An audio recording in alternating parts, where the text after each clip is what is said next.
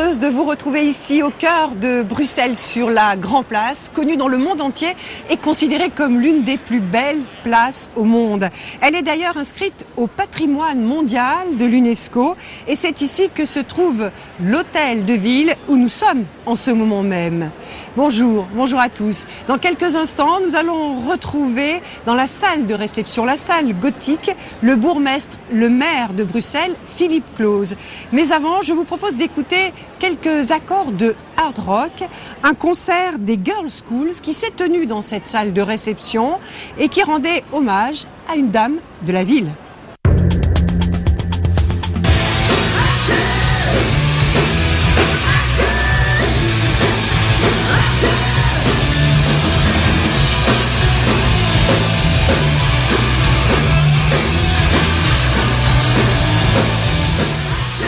Bonjour Philippe Claus.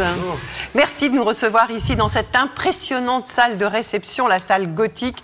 Merci d'accueillir TV5 Monde, mais aussi le journal Le Monde avec Jean-Pierre Stroubans, correspondant du journal ici, et Sophie Malibaud pour RFI. Bonjour. On vient d'entendre ces accords euh, de hard rock. Euh, un concert s'est tenu ici. C'est vous qui avez posté cette petite euh, vidéo.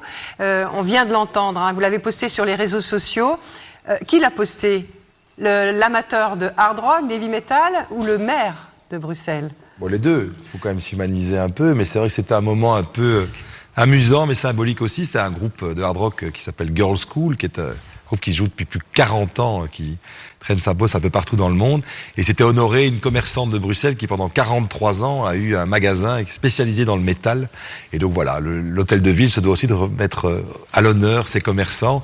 Et c'est de toute façon, je l'avoue, de me faire un peu plaisir et aussi de communiquer sur votre image peut-être. Toujours parce que c'est vrai que ce qu'on veut montrer, c'est qu'on est une ville extrêmement diverse. Pendant longtemps, Bruxelles a été considérée comme une ville ennuyeuse. Ben, on veut montrer qu'il y a toujours quelque chose à faire et on veut surtout montrer qu'on est une ville qui surprend. Et donc c'est vrai que de faire un concert de hard rock des Girls School dans la salle gothique de l'hôtel de ville, c'est pas commun. Mais alors, vous êtes quand même un vrai amateur hein, de, hard, rock et de heavy metal. Vous avez même, paraît-il, sur votre bureau une petite figurine de Lemmy. Ce, il a fondé euh, le groupe euh, Motorhead. Euh, c'est un bassiste, chansonnier. Il a disparu en, en 2015. bien renseigné. Oui, le hard rock, c'est c'est quand même quelque chose qui qui véhicule la protestation, qui est c'est une communauté. C'est une communauté. C'est vrai que c'est une musique, euh, voilà. Donc c'est vrai que j'ai toujours écouté. Coup toutes les musiques. Oui, mais, c'est aussi la transgression euh, dans le rôle que vous occupez aujourd'hui de, de, de, maire de bourgmestre de Quand j'ai commencé la politique, mon, père m'a mis en garde dans une chose, il m'a dit garde toujours intact ta faculté d'indignation. Eh ben, parfois le hard rock, ça me permet de garder intact ma faculté d'indignation. Et ici, à la tête de, la, de la mairie de Bruxelles, ça vous donne un style aussi dans la façon de gérer les affaires de la ville? Alors c'est vrai qu'il y a deux caractéristiques que les gens connaissent, euh, c'est d'être un ancien rugbyman, parce que j'ai joué pendant 15 ans au rugby, et c'est vrai d'écouter de la musique métal, ce qui est pas commun, mais euh, sinon j'essaie de faire mon boulot, je suis aussi juriste, et donc de travailler aussi avec sérieux à la gestion de la cité, mais euh, j'ai des petites particularités, j'aime les partager avec la population. Alors avant de poursuivre cet entretien avec le journal Le Monde et RFI, je vous propose de découvrir cette carte postale de Bruxelles, c'est notre focus, il a été réalisé par Antoine Delpierre et Audrey Demar.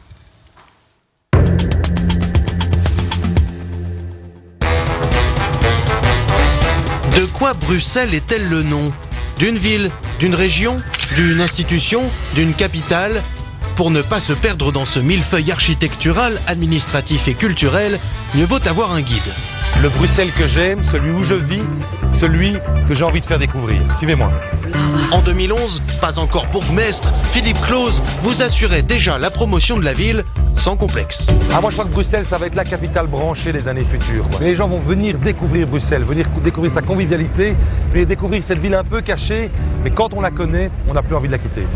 Les touristes et les magazines branchés peut-être, mais pas ces quelques 10 000 familles qui fuient Bruxelles chaque année. Chaotique, trop cher, embouteillé, moche, oseront même certains. La bruxellisation, ces bouleversements urbanistiques des années 60 et 70 ont transformé la ville. Ou plutôt, les villes. Ou alors est-ce la région car Bruxelles capitale, la région donc, c'est 19 communes jalousement indépendantes, un empilement administratif typiquement belge, mais avec quelle identité? À cette question, Philippe Claus, désormais bourgmestre, vous répondez multiple. On est la ville la plus cosmopolite du monde un Bruxellois sur toi n'a pas la nationalité belge. 82% d'entre eux sont des Européens. Aujourd'hui, Bruxelles, c'est une ville qui est la ville la plus internationale du monde et c'est son ADN. 184 nationalités, 60% de résidents étrangers. Du quartier Matongué au rond-point Schumann, comment transformer le pluriethnique en multiculturalisme? Brasser, mélanger les peuples sans oublier personne. Comme à la gare du Nord, où ces migrants affluent sans même vouloir rester, rêvant seulement d'un Royaume-Uni sur le départ. Bruxelles, la Belge, connaît les mêmes difficultés que Bruxelles, l'européenne. Dans cette union fragilisée, Bruxelles n'est-elle qu'une capitale pour rire, comme le disait Baudelaire, sans humour Non peut-être, comme on dit chez vous. Philippe Claus, euh, Bruxelles pour vous aujourd'hui, j'ai envie de vous demander de quelle entité est-elle vraiment la, capitale? Parce qu'on l'a entendu, hein, ce, ce, millefeuille administratif. Alors on a le choix, euh, capitale de l'Europe, capitale de la Belgique, capitale de la communauté flamande, française, euh, capitale de la région, Bruxelles. Faites votre choix. Bah, moi, c'est très clairement la capitale de 500 millions d'Européens, parce que c'est ce qui constitue sa force. Le boulot d'un maire, c'est de donner envie de sa ville. C'est-à-dire de, à fois réconcilier les communautés qui y sont, mais de donner aux, aux, gens envie d'y vivre, aux industries d'y investir, donner une dynamisme économique et culturel. donc sa force aujourd'hui dans le monde, ce qui fait qu'on existe dans le monde, c'est la capitale de 500 millions d'Européens. Sinon, on est une ville d'un million deux cent mille habitants qui pourrait ressembler à beaucoup d'autres. Et donc, il faut toujours trouver ce qui nous distingue des autres. Justement, j'ai une question par rapport à ça. C'est presque paradoxal euh, parce que euh, finalement, dans deux semaines, les, Belges vont aller, comme les, Européens vont aller voter, les Belges vont aussi voter pour euh, leurs élections au niveau régional, au niveau fédéral. Mais on a l'impression que ce scrutin européen, c'est ce qui intéresse le moins. comment vous l'expliquez? Je pense que c'est le problème de la conjonction des élections en même temps. C'est sans doute une erreur. S'il y a quelque chose qu'il faut changer, c'est peut-être ça, parce qu'évidemment l'enjeu national est aussi tellement important. Il y a une vraie, euh, un vrai combat qui existe là-dessus. Le 26 mai, on, vote, les trois élections. Europe, législative et régionale. Et régionale. Alors fédéral et régional, on pourra encore comprendre, mais évidemment la dimension européenne est un peu l'oubliée de cette élection. Il y a aussi un autre paradoxe, c'est que 90% des Belges sont tout à fait européen. Donc c'est le pays le plus europhile sans doute d'Europe.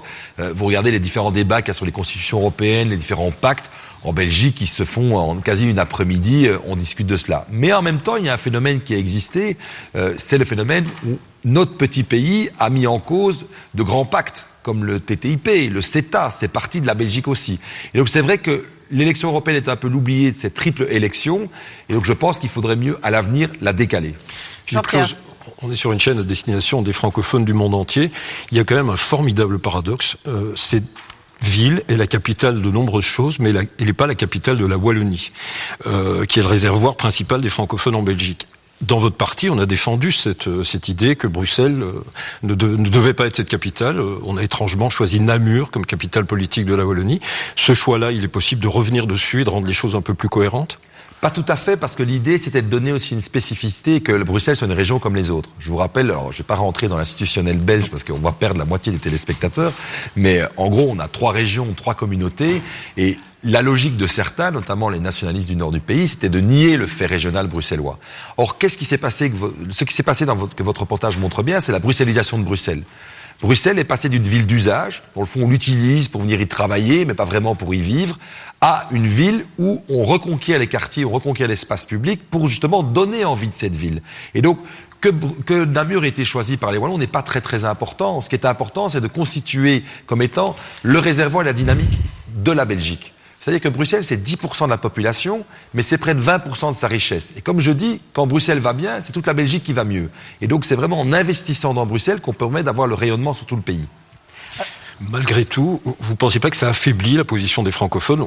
On, connaît les clivages entre francophones et flamands, ils vont se reproduire après les élections du 26 mai. Est-ce que cette séparation, cette division n'affaiblit pas les francophones par rapport à un front flamand qui est apparemment plus uni? J'ai expliqué euh, dernièrement à une chaîne euh, néerlandophone dans des élections municipales que pour moi ce combat entre francophones et néerlandophones en Bruxelles est un combat du XXe siècle. Aujourd'hui, on est devenu tellement international, sans même s'en rendre compte quand les premiers sondages sortent et les premières statistiques que nous sommes la deuxième ville la plus cosmopolite du monde après Dubaï, les premiers surprises sont les Bruxellois. On s'en était même pas rendu compte. Tout comme on est devenu capitale de l'Europe un peu par hasard, tout comme on est devenu capitale de l'OTAN parce que le général de Gaulle a décidé de sortir de l'OTAN et que le siège de l'OTAN est ici à Bruxelles. Voilà, est ici à Bruxelles alors qu'il était à Versailles. Il a vite fallu trouver des casernes. Il y en avait dans le nord de Bruxelles qui étaient libres. Et donc, moi, je pense que cet ADN international de Bruxelles, c'est ce qui va faire monter par le haut Bruxelles et que le combat francophone néerlandophone, il existe, mais il va de plus en plus s'étioler au profit de ce rôle international. Alors, vous dites qu'il va s'étioler. Moi, je voudrais juste vous, vous, vous donner une information. Vous connaissez l'agence de presse Bloomberg, peut-être. Elle a l'habitude de publier euh, un guide des pires scénarios pour les années à venir. Euh, elle avait annoncé le Brexit avant l'heure. Elle avait annoncé euh, l'élection de Donald Trump avant l'heure. Eh bien, sachez que dans son guide 2018, euh, parmi l'un des sept ou huit pires scénarios qu'elle qu'elle envisage, qu'elle prévoit, eh bien, il y a celui de la fin de la Belgique. Vous dites que c'est un combat du XXe siècle. Elle dit, cette agence, euh, qu'elle prévoit à l'horizon 2028 une Belgique séparée en trois la Flandre, la Wallonie et Bruxelles. Euh, c'est de la pure euh, fiction pour vous, ça, aujourd'hui? Non, c'est tout à fait possible. Donc aujourd'hui, si on prend les élections de 2014, les partis majoritaires en Flandre, que sont donc la droite nationaliste et l'extrême droite, sont donc deux partis qui ont euh, euh, dans leur programme, comme article premier de leur statut, la séparation du pays, font la majorité. Donc au nord du pays, en 2014, on a voté pour des partis, je ne dis pas que tous les votants voulaient la séparation du pays, mais on a voté pour des partis qui souhaitaient la séparation du pays. Partis nationalistes. Des partis euh, nationalistes et d'extrême droite. Et donc, c'est vrai que le Sud, par contre, est tout à fait unioniste. Donc on a une espèce de dichotomie entre le nord et le sud du pays. Vous savez, pour comprendre la Belgique en deux petites secondes, il faut l'analyser sur trois portes d'entrée la gauche et la droite comme dans n'importe quel système démocratique, le nord et le sud, les flamands et les francophones, mais aussi, c'est de moins en moins le cas, mais ça existe encore, le côté, les piliers chrétiens et les piliers plus laïcs, plus pouvoir public. Aujourd'hui est arrivé le nationalisme, comme ça arrive dans d'autres euh, euh, pays européens. Et aujourd'hui à Bruxelles, ce nationalisme, on ne le subit pas trop, parce que le Parti nationaliste ne, ne, performe pas très fort. Par contre, au nord du pays, ça reste le premier, premier parti. Justement, moi, je voulais vous demander quel regard vous portez sur ce, ce, ce débat européen entre populisme d'un côté et démocrate de l'autre côté. Euh, comment est-ce que vous, vous, percevez cela? Est-ce que, justement, ça ne risque pas de, de, rejaillir sur ce qui se passe en, dans un pays comme la Belgique? Évidemment, parce que ce qui m'inquiète, c'est que c'est pour la première fois qu'on sent que les nationalistes veulent s'unir. Donc ce qui me rassurait un peu secrètement, c'est que chacun était tourné vers son pays et vers un nationalisme qui concernait, ok, nous on veut soit sortir de l'Europe, sortir de l'euro, les programmes n'étaient pas très clairs. Ici, on a vu de plus en plus l'émergence de nationalistes qui veulent s'unir, notamment au Parlement européen, pour peser plus lourd. Ça m'inquiète, évidemment. Je me veux me réjouir à la fois de l'élection de Sanchez en, en Espagne, en Espagne je une très bonne chose, mais on voit l'émergence d'un parti comme Vox. Et donc c'est vrai que n'importe quel démocrate se doit d'être inquiet et se doit de réagir par rapport à ça. Jean-Pierre. Pour revenir, euh, sur, pour enchaîner sur les questions de mes deux consoeurs, euh, après les élections du 26 mai, une hypothèse, c'est un Premier ministre de l'Alliance néo-flamande, la NVA, le parti de Bart de Wever, et Apparemment, ce parti propose l'ancien ministre de l'Intérieur, euh, Monsieur Jambon, euh, qui est sans doute l'un des plus radicaux dans son parti pour ce qui est du séparatisme. Est-ce que ça peut être un moment décisif pour le, le scénario évoqué tout à l'heure? Bah, je pense que d'abord il y a une, surenchère électorale, donc on va quand même pas préjuger tout de suite. On sent qu'en Flandre, d'ailleurs c'est très bizarre, c'est surtout en Flandre que chacun se positionne comme Premier ministre, entre le, le, président des Verts, le président des nationalistes. Du côté francophone, on a plutôt tendance à attendre l'élection. Vous devez savoir qu'on est dans une proportionnelle intégrale en Belgique, quand même pour expliquer deux minutes, et donc on a d'office des gouvernements de coalition, qui peuvent parfois rassembler les libéraux et les socialistes d'ailleurs. Donc on a des coalitions parfois atypiques Personnellement, je souhaite la, coalition la plus progressiste possible. C'est ce que j'ai d'ailleurs fait ici à la ville de Bruxelles. Donc attendons le soir des élections. J'ai quand même du mal à croire que ce soit un nationaliste qui demain prenne, les rênes du pays. Alors, pour progresser dans cet entretien, vous avez dit au début de, cette interview que pour vous, ce qui importait, c'était le, côté international de, de Bruxelles. Euh, et que cela donne une, une, une, ville multiculturelle. Mais on a quand même l'impression qu'à qu Bruxelles, la réalité, c'est euh, chacun chez soi dans les quartiers. On n'a pas, on n'a pas ce sentiment d'une ville euh, mélangée, très mixte, etc. Euh, vous vous accommodez, vous, de cette façon dont, dont on vit à, à, Bruxelles? Alors, il faut distinguer deux choses. Hein. Donc, ce sont les expatriés, les 50 000 personnes qui travaillent pour l'Union européenne, pour l'OTAN, les ambassades, comme dans toute ville internationale, j'en parlais avec le, maire de Genève dernièrement, c'est très compliqué d'avoir les expatriés qui s'impliquent dans la vie active. Euh, et donc, un de mes boulots est de tracer ces ponts et de les amener pour devenir des citoyens purement bruxellois. C'est un tiers des citoyens de Bruxelles qui n'ont pas la nationalité belge. Pour le reste, le reste de cette diversité culturelle, elle est très impliquée dans le tissu urbain, dans le tissu politique des ministres, des représentants des conseils municipaux. J'ai plus de 10 conseillers municipaux sur 49 qui n'ont pas la nationalité belge uniquement sur leur passeport euh, ici au conseil municipal. Dans le milieu culturel, dans le milieu des journalistes, dans le milieu de la chanson, on a des gens qui viennent de toutes origines. Là, ils sont très très impliqués. Mon boulot, c'est de travailler notamment sur ces expatriés qui travaillent dans les organisations internationales, qui c'est vrai ont parfois tendance à rester entre eux. La question du, droit de vote a été posée notamment par, euh, votre parti. On sait qu'en Belgique, euh, on peut voter pour les élections communales, municipales. Euh, votre parti, d'autres partis, je pense les écologistes, suggèrent l'idée d'étendre, notamment pour les élections régionales. vous en êtes clairement partisan de cette extension? Vous n'y voyez aucun risque? Bah, J'étais le premier à déposer une résolution pour le demander. Donc j'étais le premier. porté par le Parti socialiste. Voilà, j'étais euh, à l'époque député, euh, puisque j'ai décidé quand je suis devenu maire de décumuler entre ma fonction de maire et ma fonction de député. Euh, et donc j'ai déposé une résolution pour que l'on octroie le droit de vote, en effet, aux résidents non belges, c'est comme ça que je les appelle, mais qui sont des Bruxellois pour moi. Je veux vraiment les, leur dire qu'ils sont bruxellois. Et je trouve qu'ils doivent. Qu'est-ce que ça va changer, le fait qu'ils Ça va changer le fait que, vous savez qu'en Belgique, on a une particularité, c'est que le vote est obligatoire. Ce qui fait d'ailleurs que ça décourage beaucoup de gens de s'inscrire. Ce que je ne trouve pas normal. Il y a plus de 80% généralement de, participation. Euh, Mais c'est important. Ça veut dire que ça nous oblige. Il a fallu en faire une obligation c'est historique, hein. ça existe vraiment depuis très très longtemps en Belgique et c'est quelque chose auquel je tiens. Ça nous oblige, nous les hommes et les femmes politiques, à nous intéresser à tous les quartiers et à toutes les populations. Je pense que le vote obligatoire, c'est aussi dire aux citoyens, vous avez des devoirs. Une fois tous les cinq ans, une fois tous les six ans pour les municipales, mais pour les fédérales et régionales, une fois tous les cinq ans, vous vous rendez pour aller voter exprimer. Ça vous prend une demi-heure, votre choix. Je pense qu'aussi que quand on est résident bruxellois, on doit s'impliquer dans la vie active. On ne peut pas se contenter simplement d'être un commentateur. Il faut être aussi un acteur de la démocratie. Et notamment en étant acteur, c'est en allant voter. Et je souhaite qu'en effet, un tiers des Bruxellois qui résident sur le territoire participent également aux élections régionales. Alors, si vous voulez, pour, encore dans, dans, cet entretien, il y a en ce moment une polémique ici euh, à Bruxelles autour de la présence de migrants à la gare du Nord. Euh, je sais que cette gare n'est pas sous votre responsabilité. Euh, elle n'est pas sous la juridiction de, Bruxelles-Ville. Mais il y a eu dernièrement des, chauffeurs de bus qui ne souhaitaient même pas s'arrêter à la gare pour des raisons de sécurité sanitaire, ont-ils dit, vous nous direz ce qu'il en est. Je voudrais tout de suite que nous regardions et que nous écoutions un, reportage sur la situation de ces migrants aux abords de la gare. C'est ici, au sous-sol de la gare du Nord, là où les bus de Lane passent, que ces hommes échouent en bout de course. Depuis le Soudan, l'Érythrée ou encore l'Éthiopie, ils ont traversé l'enfer libyen, parfois demandé l'asile sans succès dans plusieurs pays d'Europe. Leur dernier espoir, c'est l'Angleterre, où ils croient pouvoir vivre plus facilement, même dans la clandestinité. Ma vie est terminée. C'est fini. Mon cerveau ne fonctionne plus, vous savez. Si j'arrive en Grande-Bretagne, ça ira mieux. Est-ce que vous sentez en sécurité ici? Non, tous les jours il y a des problèmes ici. On a le sentiment que ces personnes sont complètement abandonnées. Euh, Monsieur le maire, est-ce que l'État fédéral euh, a abandonné euh, Bruxelles-Ville dans la gestion de ce dossier? Alors moi, j'ai toujours, euh, toujours à la population de Bruxelles qu'il faut pas chercher les responsabilités partout. Il y a un responsable, c'est le maire. Donc moi, j'assume mes responsabilités là-dedans.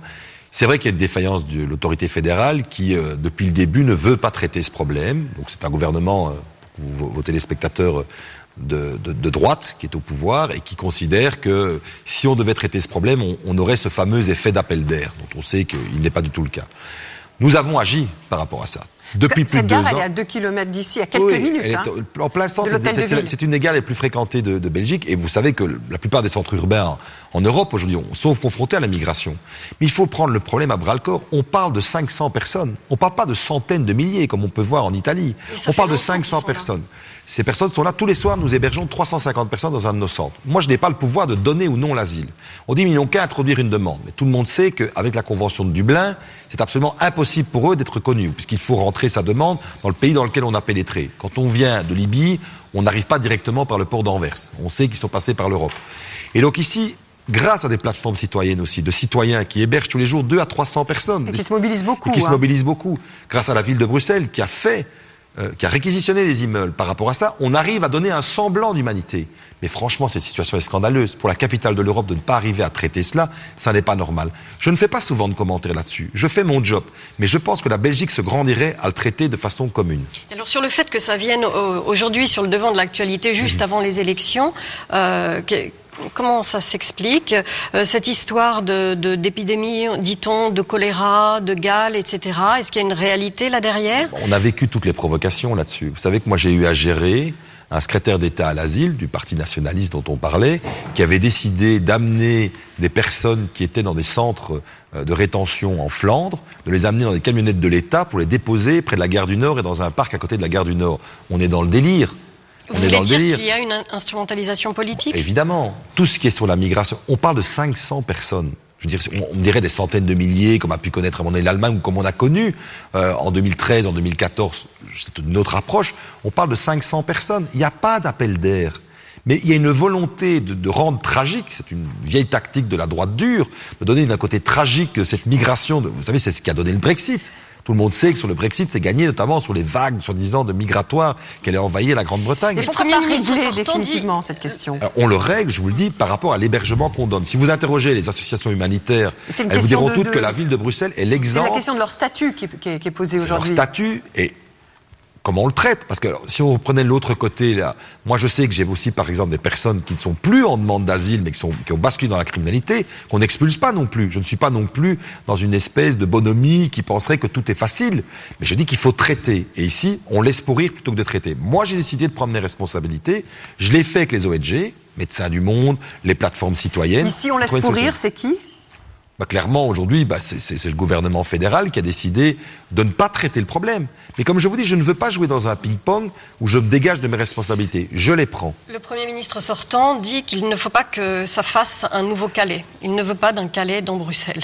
Mais donc, alors on le traite on met les gens autour de la table, on discute. À un moment donné, j'ai eu dans un autre endroit où il faut en effet s'inscrire quand on est demandeur d'asile, des files qui étaient créées artificiellement. C'est-à-dire qu'on décidait de traiter seulement 50 dossiers par jour. Ben, évidemment, les gens s'entassaient avec discrètement, pas sur Twitter, pas sur Facebook, pas par communiqué de presse, avec la nouvelle secrétaire d'État du même gouvernement, on a résolu le problème en un mois, avec des fonctionnaires de l'Office des étrangers et de l'Office de l'asile, en traitant le problème.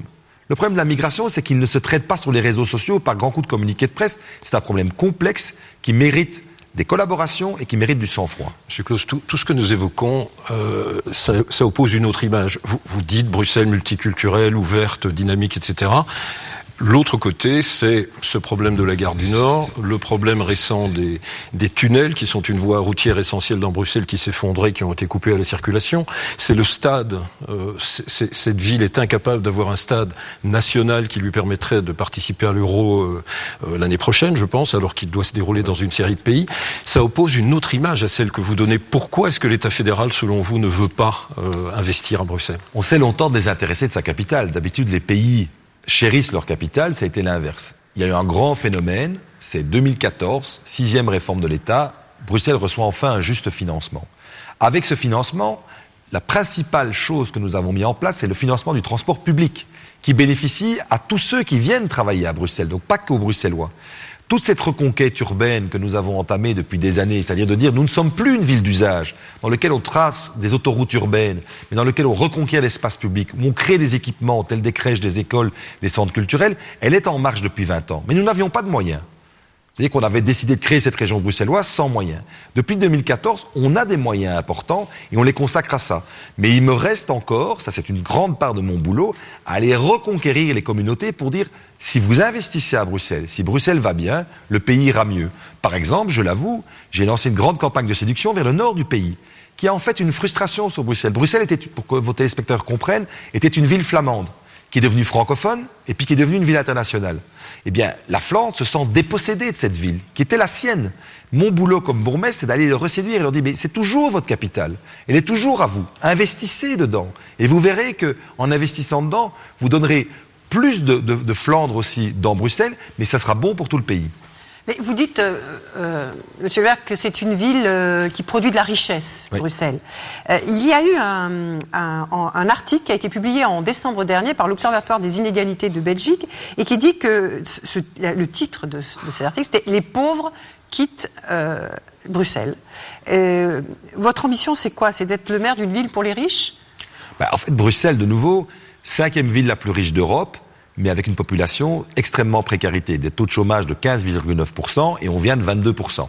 Ça fait 70 mois que le chômage baisse à Bruxelles. On en est très fiers. On a eu des politiques très très actives, notamment sur le chômage des jeunes. Mais c'était le paradoxe. Nos banlieues sont dans la ville. Pour vos téléspectateurs français, qui ont l'habitude d'avoir des banlieues autour de leurs grands centres urbains, ben nous, les, les banlieues sont très riches. Et en fait, plus vous vous éloignez du centre, plus vous avez de la richesse. Et notamment, l'occupation spatiale est, est, de moins en moins dense, alors qu'elle est très dense dans les centres-villes. Ben non, mon boulot, c'est justement que la richesse qui est produite par la ville bénéficie aussi à sa population. Juste à côté de cet hôtel de ville. Ils partent, ces pauvres, parce qu'ils n'ont pas les moyens de. Enfin, c'est l'Observatoire des inégalités de Belgique. Alors, hein, c'est pas moi qui. disent, c'est qu'il y, y, y, a un espèce de débat qui existe, qui pour moi est un faux débat, qui dit qu'on gentrifierait les villes. C'est-à-dire qu'en fait, en travaillant sur les quartiers populaires, en les rénovant, on chasserait les pauvres pour amener une classe moyenne. Honnêtement, c'est faux. Honnêtement, on le voit dans les chiffres des gens qui sont aidés par l'assistance publique chez nous, par la façon dont les, salaires évoluent. Ça n'est pas le cas. On a une croissance démographique, ce qui est la preuve d'une vitalité d'une ville. Quand votre ville continue à progresser au niveau population, elle est vraiment en pleine réaction et c'est qu'elle qu'elle bouge bien. Et à côté de cela, on voit une classe moyenne productive et contributive qui vient s'installer. Mais on réussit notre pari. Si vous prenez ici le centre-ville, on a de plus en plus de gens qui viennent y habiter et de plus en plus de gens qui contribuent. Donc si on a ça, on est plutôt sur le bon chemin. Alors, le, vous parliez, vous avez mentionné le, le, taux de chômage des jeunes, il était encore très important, Beaucoup autour de important. 20%. Exact. Euh, Comment vous comptez résorber ce, problème? Est-ce que c'est parce qu'il y a un décalage entre ce que Bruxelles est en train de devenir, ville de service, avec des emplois de gens hyper qualifiés, et puis finalement une vie quotidienne, une Bruxelles du quotidien qui est un petit peu, un peu laissée pour compte? C'est toujours un multifacteur, mais la première chose, c'est l'enseignement. La première chose, c'est l'enseignement la formation. Si on n'est pas bien formé, on n'a pas reçu un bon enseignement, on n'arrive pas à avoir à toucher les jobs qui sont de plus en plus qualifiés, surtout dans des grandes villes, surtout dans des grandes villes internationales. Donc on a travaillé beaucoup sur l'enseignement, travaillé sur la première expérience professionnelle. C'est un projet européen qui est né par euh, notamment les partis sociodémocrates qui ont poussé ça, qui est la garantie jeune, le fait d'offrir une première expérience professionnelle pour que les gens, les jeunes aient un pied à l'étrier. Et enfin, c'est vrai que c'est la connaissance des langues. Aujourd'hui, à Bruxelles, si vous connaissez beaucoup de langues, notamment les deux langues nationales, vous avez quasi zéro chance de vous retrouver au chômage. Donc un de mes grands objectifs, et c'est assez nouveau, parce que pendant longtemps, les francophones n'ont pas voulu apprendre le néerlandais. C'est en train de changer, ça. Alors, c'est en train de changer dans la mentalité des parents. Mmh. Mais le gros problème qu'on a aujourd'hui, c'est les formateurs. On n'a pas assez de profs de néerlandais. Donc je suis en train de travailler avec la Flandre pour trouver des profs pour apprendre le néerlandais. Parce que l'économie... Euh, dans le nord du pays est quasi au plein emploi. Mmh. Donc euh, on Eux, sait qu'elle est à 4% de, de chômage. Oui, donc ils sont au plein emploi. Quand on est à 4%, c'est vraiment un roulement là-dessus. Et donc il y a beaucoup de jobs qui sont non pourvus. Et donc on sent que dans la dynamique de Bruxelles, elle peut se développer aussi avec le nord du pays. Vous avez parlé il y a quelques instants de la mobilité. Hein. Vous avez dit que vous travaillez beaucoup sur cette question. Euh, si on, on, je me suis intéressée au classement hein, des villes les plus mobiles. Euh, c'est celle où les usagers perdent le plus de temps dans les transports. Bruxelles, elle est dans 15e position dans le monde à ce sujet. C'est un gros problème et c'est peut-être une part du succès aussi de ceux qui semblent être les principaux adversaires de votre parti pour ces élections, savoir les écologistes, on les cite comme première famille politique potentielle au niveau national et à la région. Euh, quelle est votre réponse? Qu'est-ce qu'il faut faire? Il faut instaurer des péages Il faut euh... Non, je pense que les péages, le trop... il ne faut pas que la taxe soit toujours la réponse à toute problématique politique. Hein. Donc, euh, je pense que le péage, elle va à nouveau opposer Bruxelles aux deux autres régions. Donc, tous les jours, on a environ 300 000 personnes, ce qu'on appelle dans notre langage des naveteurs, qui viennent travailler à Bruxelles, mais qui n'y vivent pas. Et donc, ils viennent le repartent... matin, ils repartent le soir. Exactement. Et qui viennent pour 225 000 d'entre eux seuls dans leur voiture. Ce que nous ne sommes plus prêts à transiger, c'est la requalification de l'espace public. C'est pour ça que nous créons beaucoup de places piétonnes, que l'on donne des grandes places pour vivre. Et aussi la qualité de l'air dans laquelle on travaille. C'est que, évidemment, si on redevenait la ville d'usage, vous savez, à Bruxelles, il y avait des autoroutes urbaines au deuxième étage des maisons, hein, un peu comme dans les films de science-fiction, type cinquième élément de Luc Besson. Ça, c'est fini. On ne veut plus de ça. On veut une ville où on peut respirer. Et on est dans la mutation. On n'est plus au stade de la chenille, on n'est pas encore le papillon, on est vraiment dans la chrysalide, comme je dis toujours. Et donc, par exemple, vous donner un exemple, c'est la première fois qu'on va investir autant dans le transport en commun. 5 milliards vont être investis dans le transport en commun. Une nouvelle ligne de métro et une multitude de nouvelles lignes de tram et de bus. Parce que les Bruxellois, ils ont fait leur transfert modal. 40% des Bruxellois n'ont pas de voiture. Et donc, c'est qu'on essaye de dire aussi aux autres, c'est venez travailler à Bruxelles, vous êtes les bienvenus. Mais est-ce que vous ne faites pas ça aussi un peu sous pression de votre coalition, puisque les Verts sont, euh, sont dirigent avec vous cette ville aujourd'hui? Moi, j'espère que dans les coalitions, les partenaires s'influencent l'un l'autre. Sinon, c'est pas une coalition. C'est ce que je pense. C'est pour ça que je défends le système proportionnel aussi. Je trouve qu'il a un côté beaucoup moins clivant que le système majoritaire et que chacun doit s'influencer. Mais moi, je suis quelqu'un de fortement influencé par le développement durable inventé par les Scandinaves, qui repose sur trois piliers. C'est un triangle vertueux. C'est évidemment l'environnement, c'est évidemment l'économie, mais c'est aussi le social c'est de travailler sur les trois. Et si on arrive à réconcilier ces trois mesures, ces trois paradigmes, on arrive véritablement à lancer une nouvelle dynamique urbaine. Est-ce qu'il n'y a pas une, juste une dernière question à ce sujet, mais est-ce qu'il n'y a pas un sentiment d'urgence ici, puisque c'est ici, à Bruxelles et en Belgique, que les marches des jeunes euh, pour le climat ont été euh, les plus importantes au début. Elles se sont un peu essoufflées depuis. Mais ces jeunes, ils vous demandent des comptes aujourd'hui, et ils ont le sentiment que ça avance pas assez vite.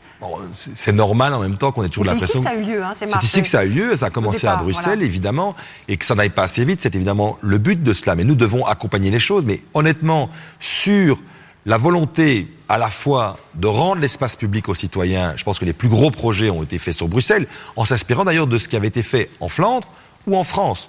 Un modèle dans toute l'Europe, dans le monde, c'est Bordeaux.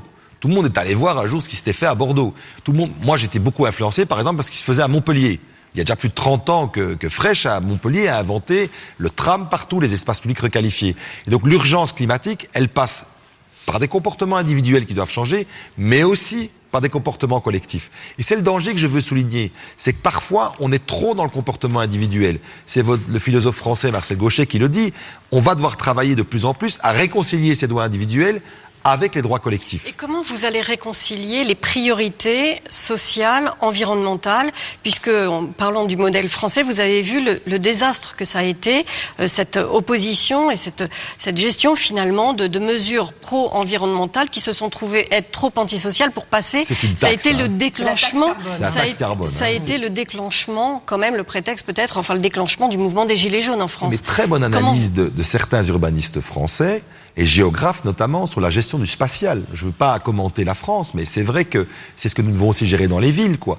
Donc moi, il y a, un urbanisme, un urbaniste français euh, qui, est, Philippe Estébé, qui, qui, m'influence pas mal, qui dit attention, faire attention de ne pas créer des villes NAS, mais des villes SAS. Donc les villes NAS, c'est celles qui enferment les gens dans leur quartier, mais vers les villes SAS qui leur permettent chaque fois de passer d'un quartier à l'autre. Et sur le développement durable, pour donner un exemple très très clair, pendant longtemps, on a donné des primes pour le photovoltaïque, pour l'isolation des maisons, pour le triple vitrage. Mais on donnait ces primes aux propriétaires. Et objectivement, ça a eu un succès mitigé. Ça a bien marché, mais c'était pas les gens les premiers à toucher. Moi, j'ai déclenché un nouveau plan qui s'appelle le plan des oubliés du climat. C'est les gens qui sont locataires de logements sociaux, les HLM, qui n'ont pas les moyens d'isoler, mais qui n'en ont même pas le droit puisqu'ils sont locataires. C'est réconcilier, comme disait Nicolas Hulot, la fin du monde et la fin du mois. Ces gens payaient à la fin plus en énergie qu'ils ne payaient en location pour leur appartement. Mais surtout, les gens ont oublié une chose. On parle beaucoup de la voiture. Mais aujourd'hui, 60% des gaz à effet de serre, c'est le chauffage. Donc on doit isoler et donc ça, ce sont des grands plans sur lesquels on travaille, région bruxelloise et ville de Bruxelles, pour isoler nos logements sociaux et nos bâtiments publics. Et on sait que ça a un effet immédiat et ça peut se faire très très vite. Je vais venir sur un autre problème qui est celui de la sécurité dans cette ville. Euh, tout le monde a été extrêmement marqué ici par les, le double attentat qui, qui, se sont déroulés à Zaventem et au métro Malbec. Est-ce que cette situation du, des foyers terroristes à Molenbeek ou ailleurs, peut-être aussi sur Bruxelles-Ville, est sous contrôle aujourd'hui? D'abord de dire un peu l'extrême surprise qui a été la nôtre, et ceux qui disent l'inverse, franchement, euh, ne racontent pas la vérité, quand dès 2013, on a appris que des familles partaient vers la Syrie. Moi, je me souviens tout à fait de mon attitude, et j'habite dans un quartier populaire, comme j'étais extrêmement surpris quand j'ai appris que des familles partaient là-bas. C'était euh, nos travailleurs de rue qui nous prévenaient de cela, on n'a pas vu venir ce phénomène. Parce que ce qu'on oublie souvent de dire, on a l'impression que c'est un terrorisme importé, c'est un terrorisme qui est né dans nos quartiers. Que ce soit d'ailleurs en France ou en Belgique, on était principalement touchés. La Belgique a été un des grands pourvoyeurs hein, des, Exactement, de personnes qui ont été ici. Il y a des rues entières, hein, parfois euh, des bah, dizaines de personnes d'une même rue qui sont parties. Alors, il y a eu un phénomène de radicalisation sur lequel maintenant on travaille très très fort par rapport à cela. Et euh, et qu'on n'avait pas détecté. Il faut quand même avoir l'humilité de le dire, parce que si on n'apprend pas de ce qui s'est passé... De, dès la fin des années 90, les, 2001, 2001 l'assassin du, du, du, commandant Massoud venait de Molenbeek, déjà. Avec l'Afghanistan. Donc il y a eu en effet ces, phénomènes, mais comme mais pourquoi les, assassins, les assassins de Charlie Hebdo venaient de banlieue française... Et pourquoi cet aveuglement aussi Puisque vous dites on n'a on a rien vu. Bah, pourquoi vous n'avez rien vu bah, Je pense que parce qu'à un moment donné, on essaie de construire des sociétés positives et qu'à un moment donné, on n'a pas vu ces détections et que peut-être on n'avait pas assez investi dans le renseignement que peut-être on n'avait pas assez investi dans les collaborations qui pouvaient exister là-dedans. et surtout, dans nos fonctionnaires aujourd'hui qui travaillent sur la déradicalisation et sur l'analyse de celle-là. Aujourd'hui, on a maintenant des fonctionnaires, on en a un à la ville de Bruxelles extrêmement compétents, qui travaillent en permanence, parce que vous savez, on était sur la radicalisation. C'est nouveau ça Ah oui, ça, a quelques années, ça a 4-5 ans.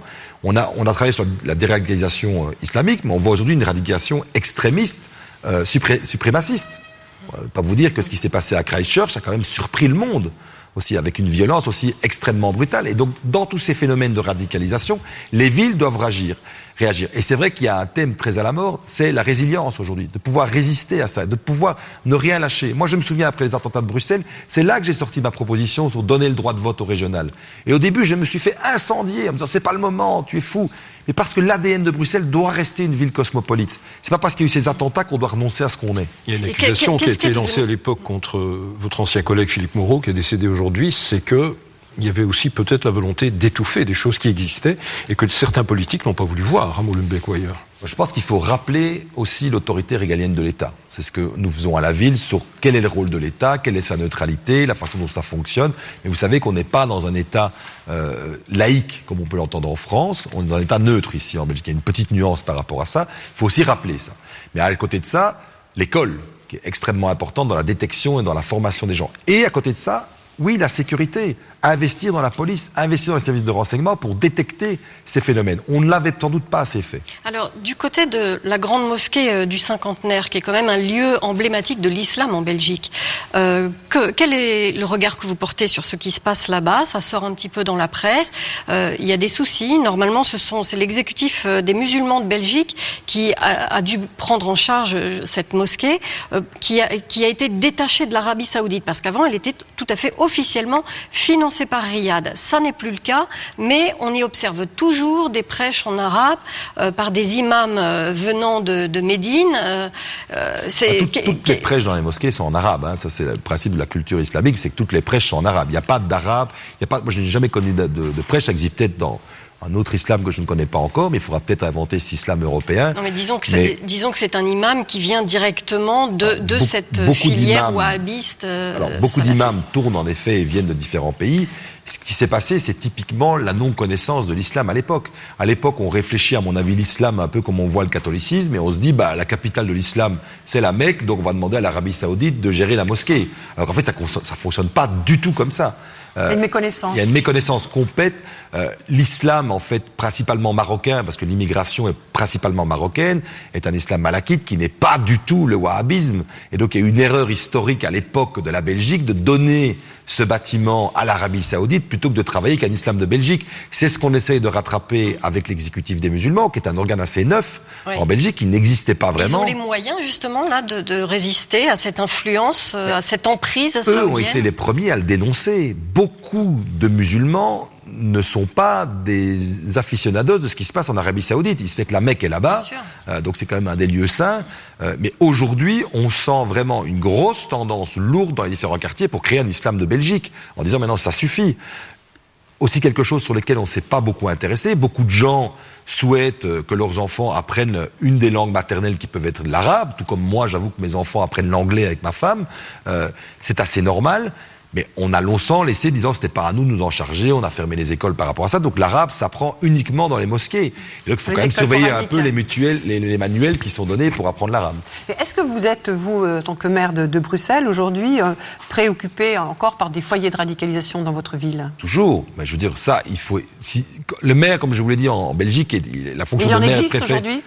D'abord, ils étaient venus principalement du nord du pays, ils ont sont vus développer. Et au départ, c'est vrai qu'on les a pas pris au sérieux. Ça va dire tellement extrême, tellement ridicule, qu'on les a pas pris au sérieux. Les premiers Sharia for Belgium, si on se souvient des clips, bon, ça ne réagissait pas trop en se disant mais qu'est-ce que c'est que cette histoire? Je vous dis, on était très surpris des premiers départs en Syrie, un peu partout en Europe d'ailleurs. Hein. C'était pas un phénomène. Moi, je parle d'aujourd'hui. Aujourd'hui, on continue à être très attentif. Il faut être très attentif. Il faut continuer à affirmer ce qu'est l'État belgique ce quelles sont les règles, les droits et les devoirs des citoyens et ne pas bouger sa ligne par rapport à ça. Quelle est votre position par rapport aux revenants? Euh, La justice, par exemple, a, dû contraindre finalement la Belgique à, accepter les enfants, mais ça c'est un cas particulier. Les enfants avec leur mère, il y, a, eu, euh, c'était cet hiver, euh, donc il y a eu cette décision de justice. déjà, quel est votre point de vue là-dessus?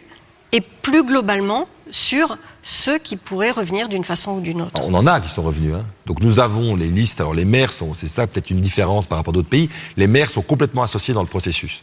Donc moi j'ai la liste des gens qui, qui sont battus en Syrie, qui sont soit en prison, soit sur mon territoire ah, ça, et leur famille. Voilà. Donc nous avons la liste comme maire puisque nous sommes, je suis l'autorité administrative de police administrative. Et là je dois dire que j'ai tous les mois une réunion avec le parquet, euh, avec le procureur, avec euh, les représentants des services de radicalisation, avec la sûreté de l'État, avec la police fédérale et la police locale pour discuter de ces cas. Et donc ils sont extrêmement suivis.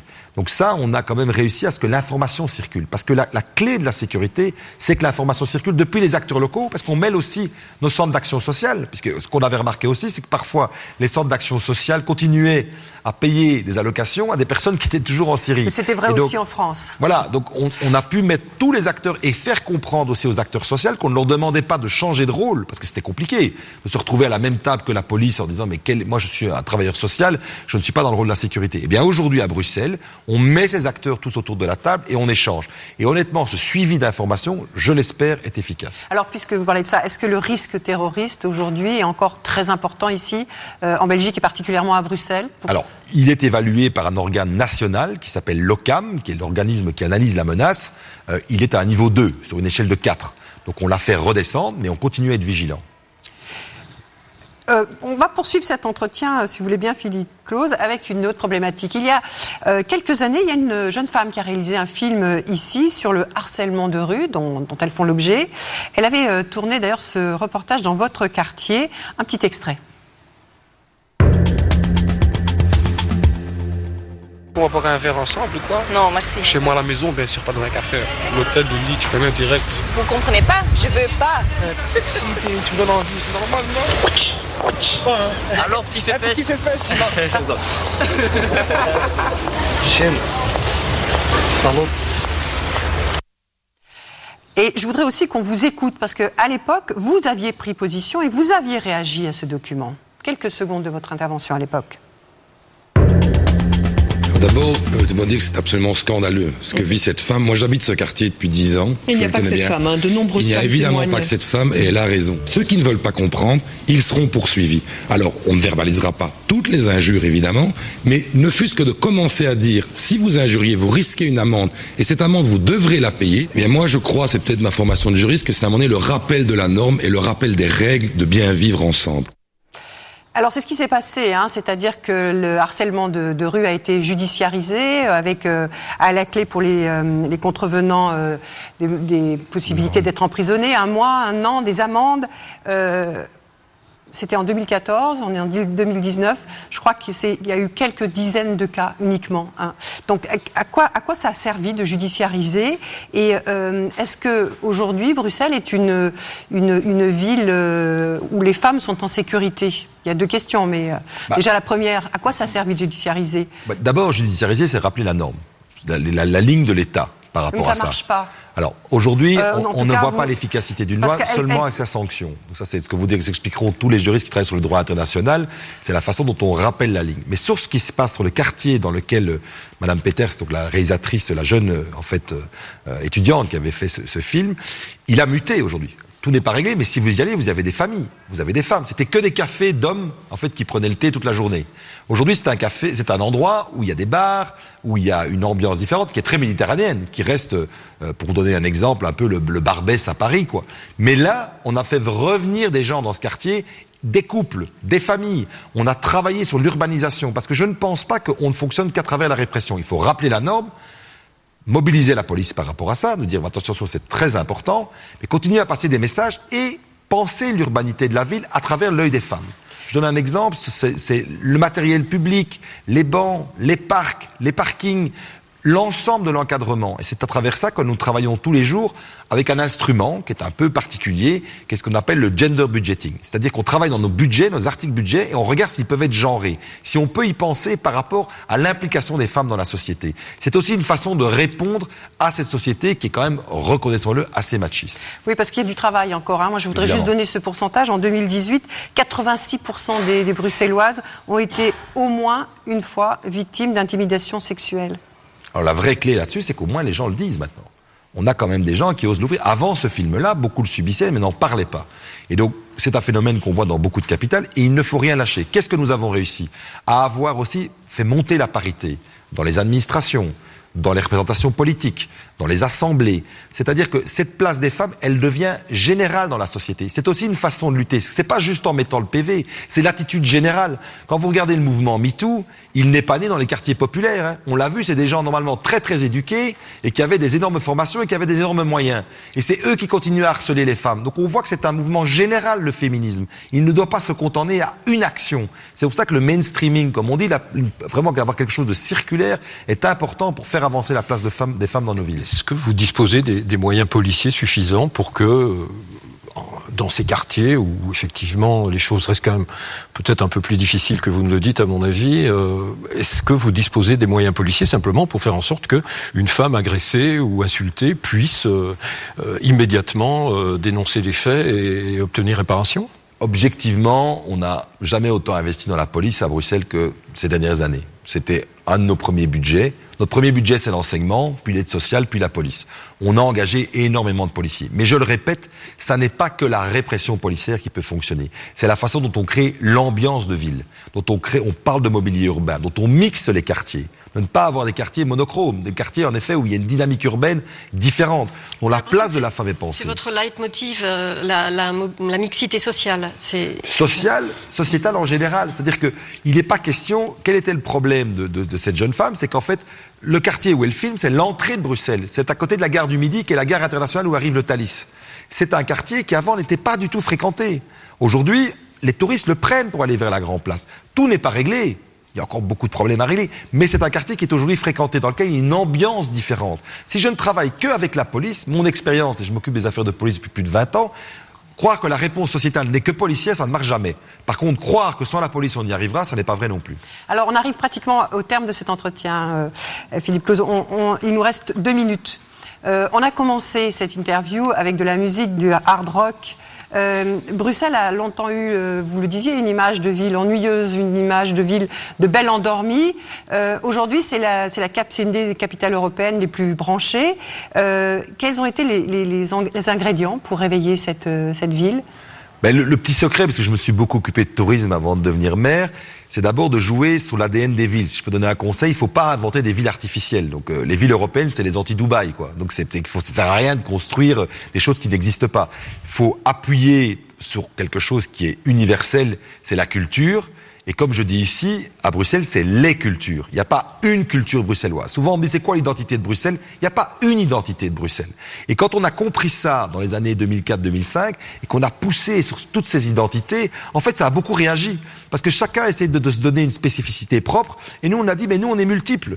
Venez chez nous, il y aura toujours quelque chose qui va vous intéresser. Et c'est, à mon avis, ce grand pari-là qu'on a réussi. Bruxelles multiple. Et ça sera le mot de la fin. nous arrivons au terme, euh, Philippe Claus, de cet entretien. Merci. merci. beaucoup de nous avoir accueillis ici à l'Hôtel de Ville. Merci d'avoir répondu à nos questions, celles de TV5 Monde, celles de Sophie Malibaud de RFI et de Jean-Pierre Soubans du journal Le Monde. Merci à vous tous pour votre fidélité. On se retrouve la semaine prochaine en studio à Paris pour un nouveau numéro d'International.